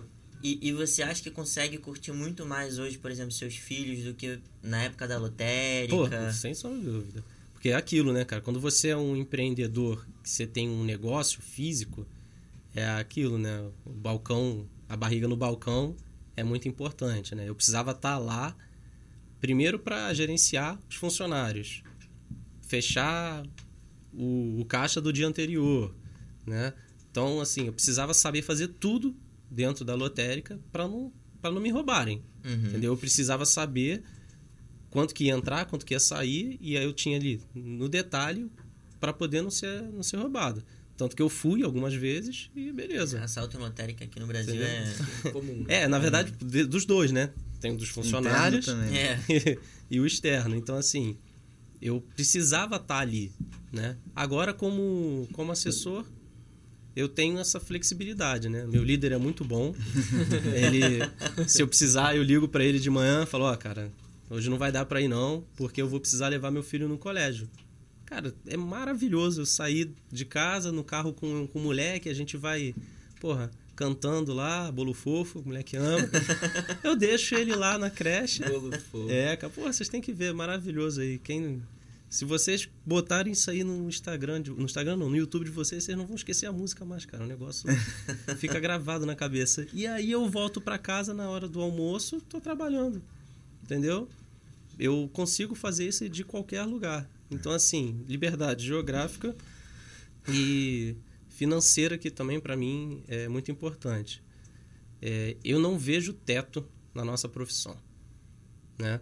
As pessoas tem muita gente que fala assim, ah, o Teto Thiago que você diz é limite, né? Exato, Limite exato. financeiro, Financeiro, exatamente, né? Fala assim, pô, em um ano você tá ganhando 10 mil, né? Tem muita, muita gente faz essa conta, né? Assessor de investimento entrou, depois de um ano tá ganhando 10 mil. Não é assim. É. Não acreditem, Não é bem assim, não. não acreditem nisso, né? Você pode, sim, até em menos, mas... mas Pode ser que no primeiro mês você esteja ganhando isso. Também, Mas pode exatamente. ser que em cinco anos você não esteja ganhando isso. é, exatamente. Então, assim, não, eu... não tem nada garantido. A garantia aqui é zero, zero, zero. É, é, uma máxima é que estabilidade não existe, né? Estabilidade não É. existe. Isso aí não existe. E Por isso na que a gente tá aqui hoje, contando essa história pra vocês. Exatamente. Então, assim, cara, eu consigo é, não ter limite pra cima. Eu consigo é, alcançar meus sonhos através dessa, dessa profissão. Então, assim, cara, Curtir seus filhos, sua cur- família. é muito importante. Eu sempre fui muito família, entendeu? Meus avós passaram isso, minha mãe me passou isso. Então, assim, é, estar com a minha família é muito importante. Isso foi uma coisa que depois que, depois que você tá velho, você vê que eu tava no caminho errado. Se eu tivesse passado pra Marinha com 18 anos, Tá infeliz. será? talvez eu não tivesse lá ainda. Você poderia Entendeu? estar 30 dias viajando. Exatamente. Imagina, não, 30 dias é tranquilo, cara. Imagina quando tu fica seis meses fora, entendeu? Putz, Pô, eu longe do teu filho. da tua Exato, esposa. longe É. do teu filho, tu não tá no aniversário dele, não tá no Natal, cara, isso, entendeu? Depois eu também fiz pra trabalhar offshore também, eu fiz um curso de plataformista, cara, eu já fiz de tudo nessa vida. Então, Eu tô falando esse tempo todo e eu resumi, cara, muito. Acho que a gente pegou essa, essa fase de petróleo e gás que era tava É. bombando, que Horrível. não, faz esse curso que é bom porque vai dar muito vai dar muito trabalho no futuro, é bom saber. ganha hoje- muito. Eu cheguei a fazer um dia- curso de petróleo e gás É. de, de um mês assim, não lembro onde foi agora. Eu fiz no Senac. Aí eu olhei assim cara. e falei, cara, que, que eu fiz loucura, Senac né? também. É. Mas era. Na, na, na, na época que eu fiz, era, não, é do, é do futuro, essa profissão do futuro, todo mundo vai precisar. Mas é, Macaé ficou gigante nessa É. época, né, cara? Todo mundo em Macaé era milionário, né? Os royalties, assim, choviam, né? A galera Exatamente. tava, porra, montado na grana. Mas aí, cara, assim, minha história basicamente é essa. Tem muito mais coisa, mas eu- se eu entrar em cada detalhe aí, eu posso até chorar. Então eu vou deixar o Biel chorar. muito também pra não chorar, mas, Mas o é. Biel acho que de todo. Eu acho que. Não sei o, o Vitinho, mas nós dois somos muito chorão, que eu já sei. É. Eu sou também. Mas o Biel, ele é bizarro. Ele Eu tá até com o olho bizarro. meio. Eu choro com tudo, a- cara. com água ali já. Igual eu falei, a gente vai ter aqui um episódio com uma psicóloga.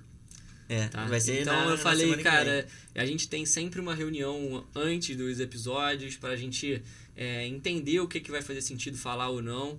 E eu já quase chorei nesse nessa reunião antes. Imagina, imagina na hora. Cara, mas enfim, a minha história se confunde um pouco com a do Rafa e a do Pinho. Tá? É, meus pais, início de tudo, cara, eu tenho que agradecer aos meus pais por tudo, tudo, tudo mesmo. Vocês já vão entender o porquê. Meus pais, eles são essencialmente empreendedores, tá? Tudo começa lá atrás, lá atrás. Meu avô era dono de farmácia, tá? Meu, meu avô era dono de farmácia e é, o meu pai tinha uma origem muito humilde e foi trabalhar de faxineiro dessa farmácia, tá? Esse era o meu avô. Ele tinha uns 14 anos. Na época podia, né? Na época podia você trabalhar de carteira assinada. Eu não sei se eu... Hoje em Hoje dia não é pode, mas na 16 época- anos você já pode ter Mas na época, assinada. 14, 15 anos, você podia ter carteira assinada e era quando meu pai começou. É... Nesse meio do caminho, eles... Meu pai conheceu minha mãe, que minha mãe era filha do chefe dele, filha do chefe. Só que ele era faxineiro da farmácia. Cara, meu avô não queria que o faxineiro da farmácia namorasse com a filha. Tá? Então eles estão... Eles se conheceram muito jovens e estão juntos até hoje, tá? Então, Uhum. é, logo depois disso, eles ficaram juntos, casaram e eles resolveram empreender. Minha mãe, eu sou de Petrópolis, Rapidinho, só me tira uma dúvida. É, curiosidade. Quanto tempo teu pai demorou pra conseguir pra a ficar- liberdade pra poder ficar com ela? Cara, uns dois anos. Porque meu pai entrou com 14, ele tinha 16 quando começou a namorar minha mãe. E minha mãe é dois anos mais nova que meu pai, ela tinha 14. Nossa. Pô, mas também, É, pô, com peraí, 12 teu já pai. era- Não, mas eu não sei se, tipo, ele já queria com, ca- com 14, entendeu? ah, pode ser que tenha. É. É, é. É, É dois entendeu? anos de idade. Dois anos de diferença. Mas é, enfim, vai. É, na época essas coisas eram mais comuns O também. Lira tá É, rindo ali, é. É. Enfim, é, e por que que e por que que minha história se confunde com a de vocês dois? Porque, cara, quanto tempo tu demorava pra chegar no escritório? Duas horas e meia. É, a minha vida é essa aí até hoje. Hoje em dia eu não venho pro escritório todos os dias. Graças a Deus. Porque eu, eu, a gente tá falando do Rio de Janeiro, do centro do Rio de Janeiro, e a minha família é de Petrópolis. Fica sem trânsito nenhum, uma, uns 45 minutos, 50 minutos daqui. Tá. É difícil não ter trânsito, né? Difícil, é, é isso que é o problema. Na Brasil. O difícil que não ter, o difícil é não ter trânsito na linha vermelha e na Brasil, tá? E é, lá atrás, meus pais foram sempre empreendedores, tá? E eles começaram muito cedo. Minha mãe costurava, tá? né? Petrópolis sempre foi um polo de moda muito grande. Antigamente tinha a Rua Teresa e antigamente não existia a 25 de março, não existia o Braz, ou seja, não tinha onde comprar roupa no Brasil que não fosse em Petrópolis. Uhum. E minha mãe já costurava para os outros, né? Lá, lá em Petrópolis sempre teve muita fábrica de roupa e minha mãe era costureira, costurava para outras pessoas. E o que, que aconteceu? Minha mãe, como toda boa empreendedora, meu pai, como todo bom empreendedor, viu uma oportunidade aí e falou: ah, vamos abrir uma loja. Só que na época não dava para abrir loja. O Petrópolis era o centro de moda do Brasil. Tá? Então, um ponto na beira da rua era, Era uma caro. fortuna. Não, não era caro, uma fortuna. Eu conheço muita gente de Petrópolis que ficou rica nessa época, multimilionária. Alugando. Alugando, é, não, vendendo roupa, tendo loja mesmo. Ah, tá. Tipo, igual o Pim falou, de ter iate, entendeu? Uhum. Mas pessoas que eram de uma geração anterior dos meus pais ainda. Infelizmente eu não peguei essa época. Começaram aquilo ali, né? Começaram, exatamente. É, eles foram empreendedores, a gente, eles chegaram a ter, é, a surfar uma onda muito boa, tá? E como é que a minha história começa? Como é que a minha história de trabalho começa? Minha história de trabalho começa quando meus pais não deixavam eu sair da escola e ir junto com os amigos para farra. O que que é? Sair para tomar um sorvete, sair lá em Petrópolis tem uma rua que se chama 16 de março, tá? Algumas pessoas que vão que estão escutando a gente podem se identificar, porque todo mundo saía da escola, ou seja, as escolas de Petrópolis são todas ali meio que no centro da cidade. Então, vai to sai todos os jovens das escolas e se encontram no mesmo lugar. É o point, né? É o É o Point. point, é. Eu Parece era, filme americano, né? É. Aí Aham. vai pro, pra É. lanchonetezinho. eu era a uni, uma das únicas pessoas que saía da escola e não ia para esse lugar porque eu ia trabalhar. Tá? Com quantos anos? Cara, eu nunca, eu não lembro eu não trabalhando assim, entendeu? Desde sempre. Desde sempre, desde sempre. Então, é, mas assim, quando eu começo a lembrar dessa época de relacionar a sair da escola e trabalhar, é ali com os seus 13, 14 anos também, tá? Uhum. É, e como que meu pai começou trabalhando? De faxineiro. de faxineiro. Como é que e onde ele chegou na época, nessa época onde eles já tinham loja, tinham loja aqui no Rio de Janeiro, tinham loja em Petrópolis, em Juiz de Fora, já tinham tido um sucesso, é, tinham construído uma, é, um sucesso dentro desse ramo, tá? E como meu pai, como um bom, é, uma pessoa que preza pela boa educação e o valor do dinheiro, ah, Gabriel, você vai começar exatamente como eu comecei tá? Então, na fábrica, a gente fabricava roupa, né? Então, na fábrica, a gente tinha uns 15 funcionários, eu era responsável pela limpeza. Entende? Uhum. Então, já cansei de limpar banheiro, já cansei de limpar lavar a louça dos outros. Sabe aquela, sabe aquela cestinha da, da, da pia que fica cheia de feijão? Cara, eu tirava dos outros, entendeu? Porque eu era responsável pela limpeza. E fui crescendo. Tá, eu tinha uns 14, 15 anos, então depois eu comecei cuidando de logística, eu comecei cuidando de, de, de, de produção externa, que a gente chamava, que depois a gente se deu conta que não valia muito a pena ter costureiras internas e tinha costureiras externas, então fiquei cuidando é, da parte tanto logística quanto financeira dessa, dessa operação e fui, e fui galgando, galgando, galgando até quando é, eu cheguei, eu já, já conhecia todos os processos e falei pro meu pai, pai, isso eu tinha 16 anos, 16, 17 anos, tá? Falei, pai, eu quero ter uma loja, eu quero cuidar de uma loja, eu acho que eu sou competente para isso. Aí ele falou, cara, é, se vira aí. Então, o que, aí, o que, que eu posso fazer por você? Eu falei, cara, eu não consigo abrir uma empresa sozinho.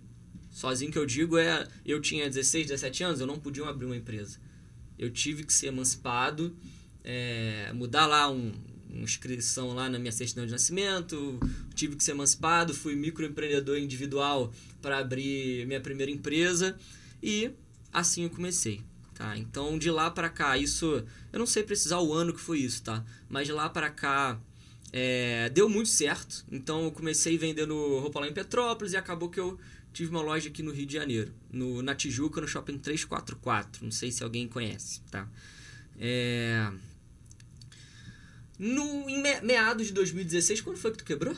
Aí mesmo. É, meados de 2016, ju- logicamente, incompetência minha, e é, eu era muito jovem, e a questão é, política da época, não culpando ninguém, mas me Ajudou. culpando, ajudou para que eu quebrasse, tá? Na época, eu tinha é, alugado um ponto, ou seja, eu era dono de um ponto que, que tinha valorizado para a época. Então, é, o prédio onde eu, eu, eu tinha é, negócio não tinha nada, nada, nada. E de uma hora para outra virou um polo de. Eu era, era uma galeria, né? É um shopping 344, mas não é um shopping, é uma galeria, tá? Esse shopping, é, essa galeria, nas, nas, nas, nos andares superiores abriram muitas clínicas, muitas clínicas de médico, é, radiologia, então tinha um fluxo de gente muito grande. Então eu aluguei esse ponto é, por quase nada e passei o ponto por, na época, na época eu passei o ponto por 120 mil, uma coisa assim, tá? O que, que aconteceu? Eu não tinha a menor ideia de como fazer gestão, eu, desses 120 mil, paguei todo mundo e não me sobrou muita coisa, Uhum. tá? Eu tive, é, enfim, não me sobrou muita coisa. tive nesse meio do caminho, nesse meio do caminho, é, eu já tinha casado, já tinha tido um filho e um filho de, de coração, na verdade, não, um, o João, meu filho de coração. E é, eu fui convidado para traba a trabalhar numa. As pessoas já sabiam que eu, que eu tinha. é, já tinha tocado a operação de forma financeira e já tinha tocado o time de vendas também, porque na loja você precisa. é, você precisa. Você precisa dar, dar metas para as pessoas baterem, saber se isso está atingível ou não. Então eu já, já sabia mais ou menos como isso acontecia. Nesse meio do caminho também já tinha feito faculdade de administração. É, e fui tomar e fui fui convidado para trabalhar no financeiro de um, de um laboratório de análises clínicas lá em Petrópolis. Nisso a parte empreendedora foi toda pro ralo, a, o- a pessoa que vos fala ficou totalmente é, é, cética quanto ao empreendedorismo, ficou totalmente cética quanto a qualquer coisa e fiquei muito deprimido também. Muito, muito, muito deprimido. Muito deprimido. Então, fui trabalhar nessa, nessa, nesse laboratório de análises clínicas e no primeiro dia eu falei, cara, isso aqui não é pra mim. Não é pra mim, não é pra mim. Fui trabalhar no financeiro, tá? Então, fazia muito trabalho de controladoria e fui... Acabou que nessa época foi onde eu comecei a investir. Porque acabou que eu fazia o meu trabalho muito rápido, porque eu sempre gostei de Excel, planilha, e aqui no lugar não tinha nada automatizado, então eu sugeri muitas coisas que deram bastante certo e automatizei muita coisa, então me sobrava muito tempo. Nessa época eu comecei a investir, isso era ali 2019, tá? 2019. Comecei a Três investir. anos atrás. É, você jogava um, um, um tijolo pro alto ele saía voando. É igual do, no, no início da pandemia. Tudo que você comprava, então eu achava que era o, o mestre ali das finanças.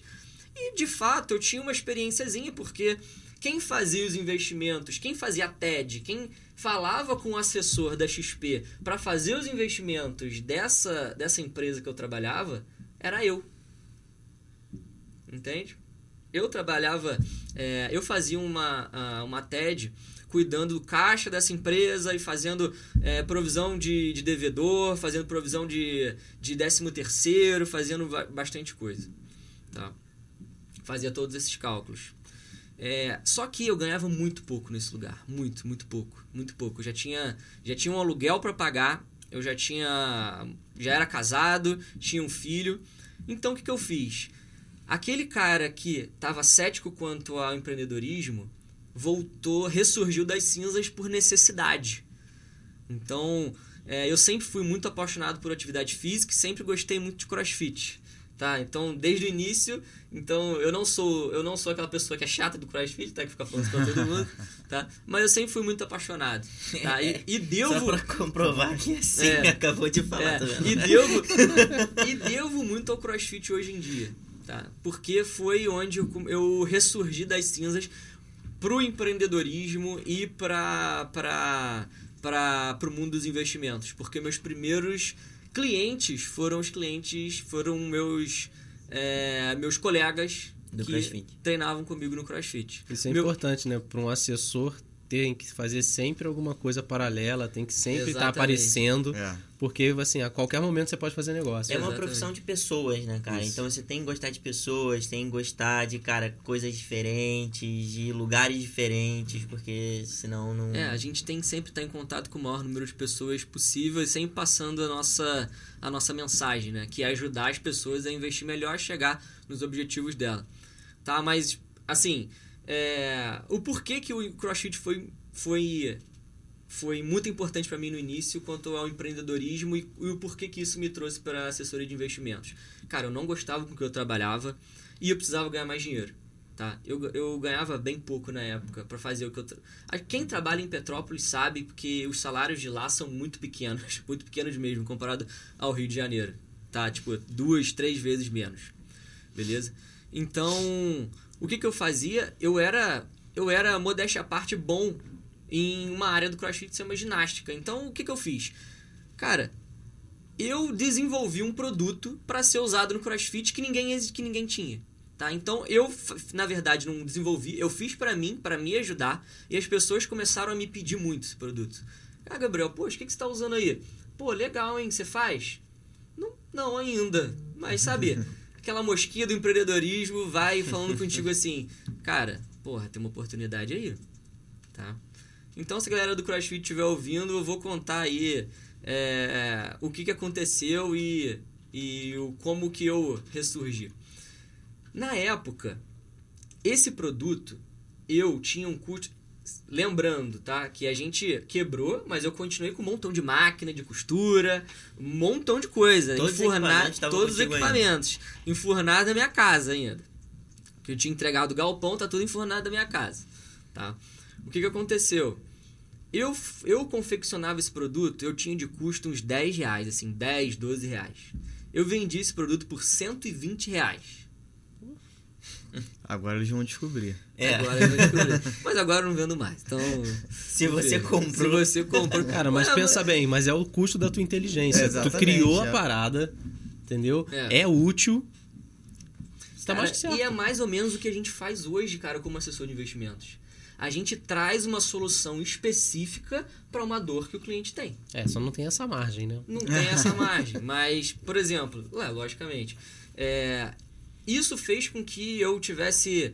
é, eu acendesse quanto à qualidade de vida que eu tinha muito grande e começasse a investir com mais peso na minha pessoa física, né? Uhum.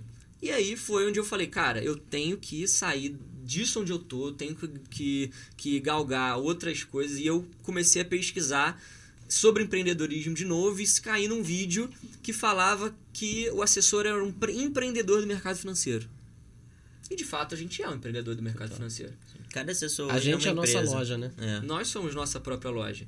Então, é, acabou que eu caí na mesma, na mesma palestra que você, só que na época não era é, presencial, era online, a Era melhor online. profissão do mundo. Era o Samir que tava dando também. Samir que fazia a. É, não tem jeito. Quem ainda não viu essa palestra do Samir, procura, porque, cara, o sonho que ele vende é, Todo é mundo, né? absurdo por e não tem como fazer parte disso. Ele não fala tem com como muito não amor, né? fazer parte disso, exatamente.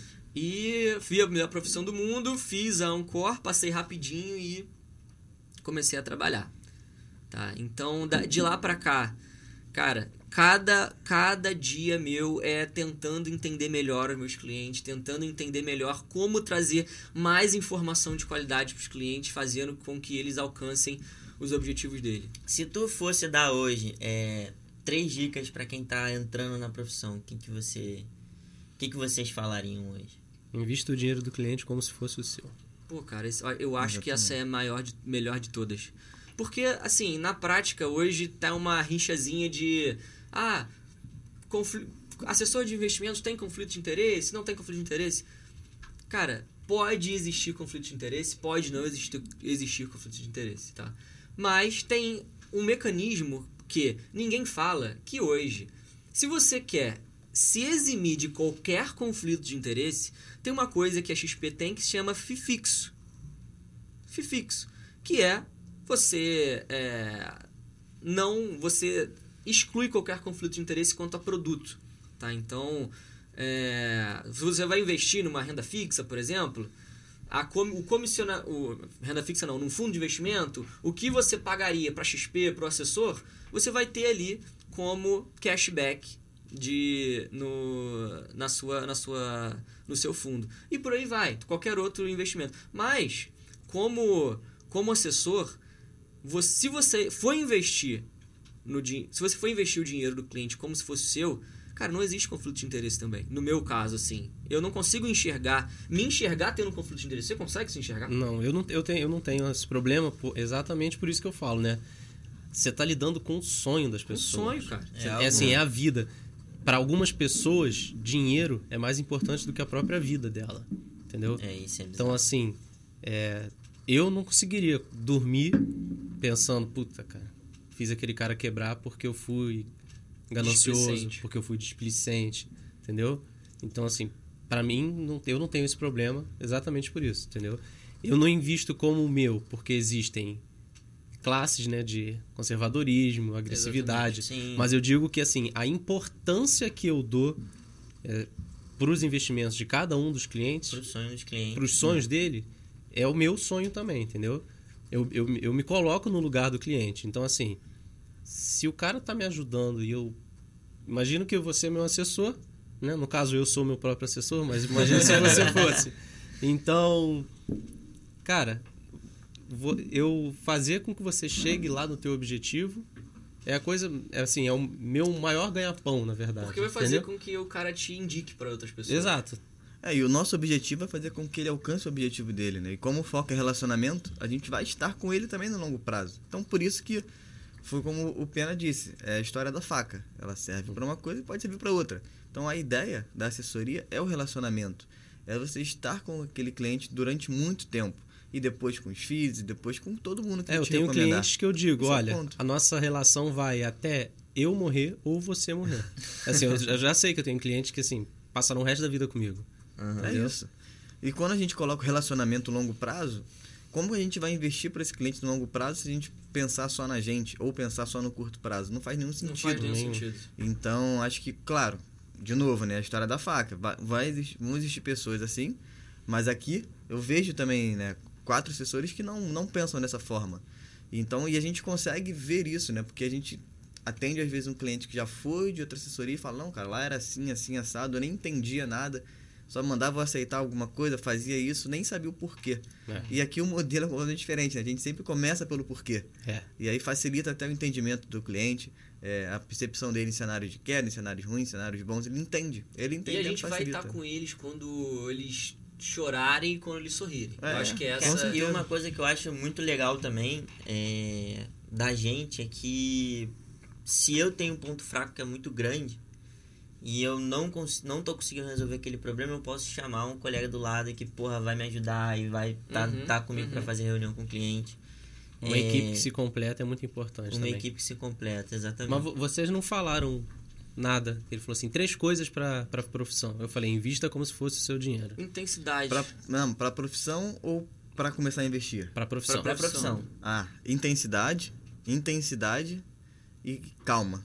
Porque não adianta você entrar nervoso nessa profissão, achar que vai ficar milionário, é, rápido, que é isso, que é aquilo, porque viu na internet que falou.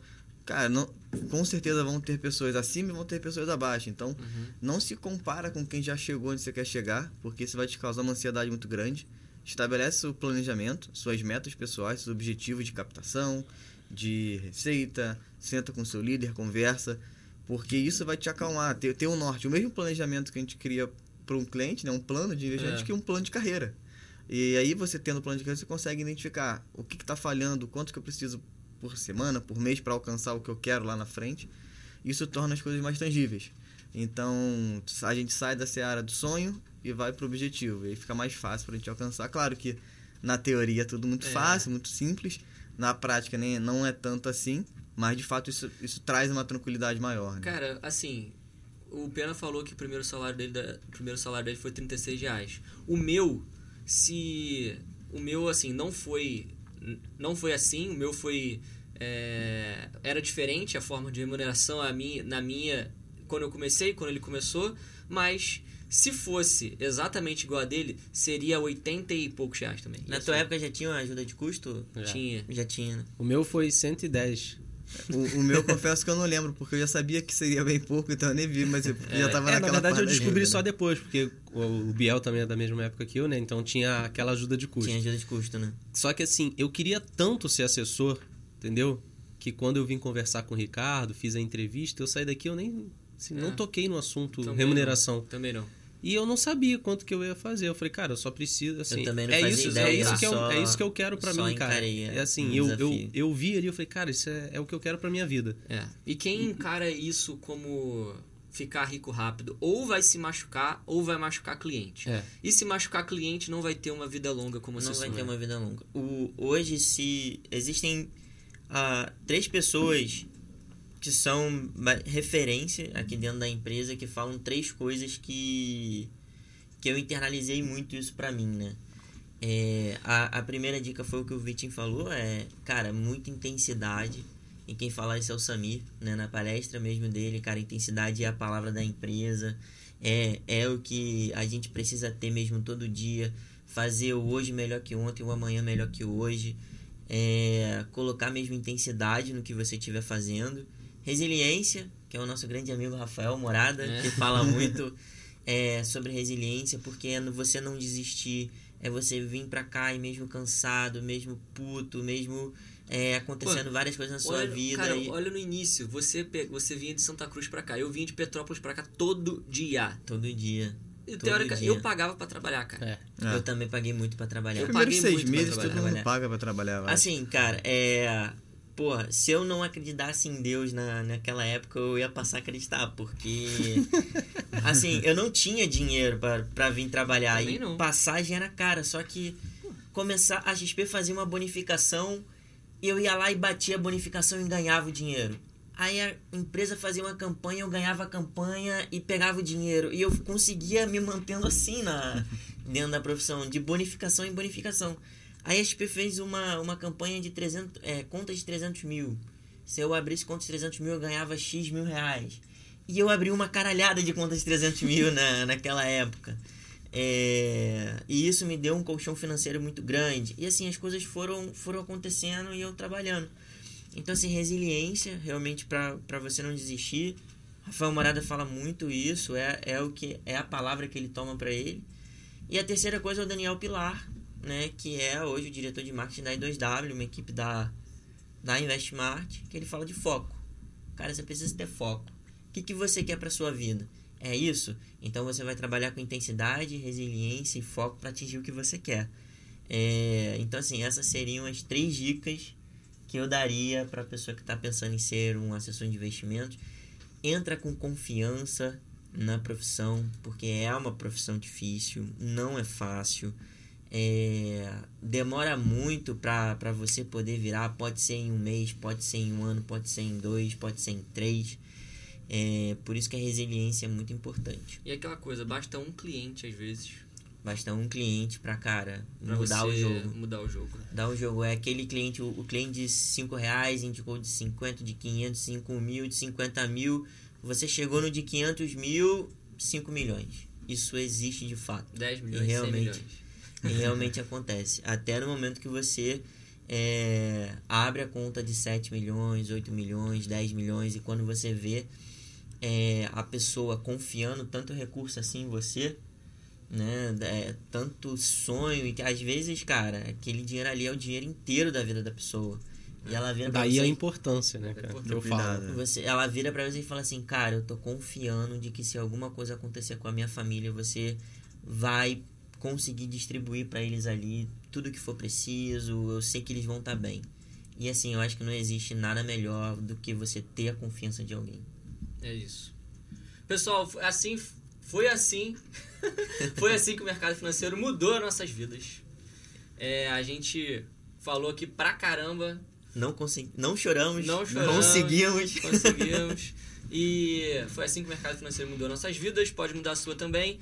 Se você está assistindo isso, manda para um amigo, encaminha para aquele amigo que você quer ajudar com, com, com ele nos investimentos, você não sabe como. É, compartilha nas redes sociais, segue a gente nas redes sociais, é muito importante. Podem mandar qualquer dúvida que vocês tenham. Tá rindo por quê, cara? e chegou a hora do Pinho dançar aquela, Não tem a mínima chance, cara. aquele TikTok. Não vai ser hoje, fica Só tranquilo. nos 100 mil, ele Não. falou que não é muito. 100 mil, ó, 100 mil seguidores eu vou dançar, prometo. 100 mil. 100 mil, 100 Não. seguidores, né? Não, 100 mil seguidores. Meu passe é caro. Valeu É isso, então. Valeu. Valeu. Pessoal, não se esqueça que a gente consegue resolver tudo o que vocês precisam dentro dos investimentos e fora deles, beleza? Podem contar com a gente. Um abraço, tchau, tchau. Tchau, tchau.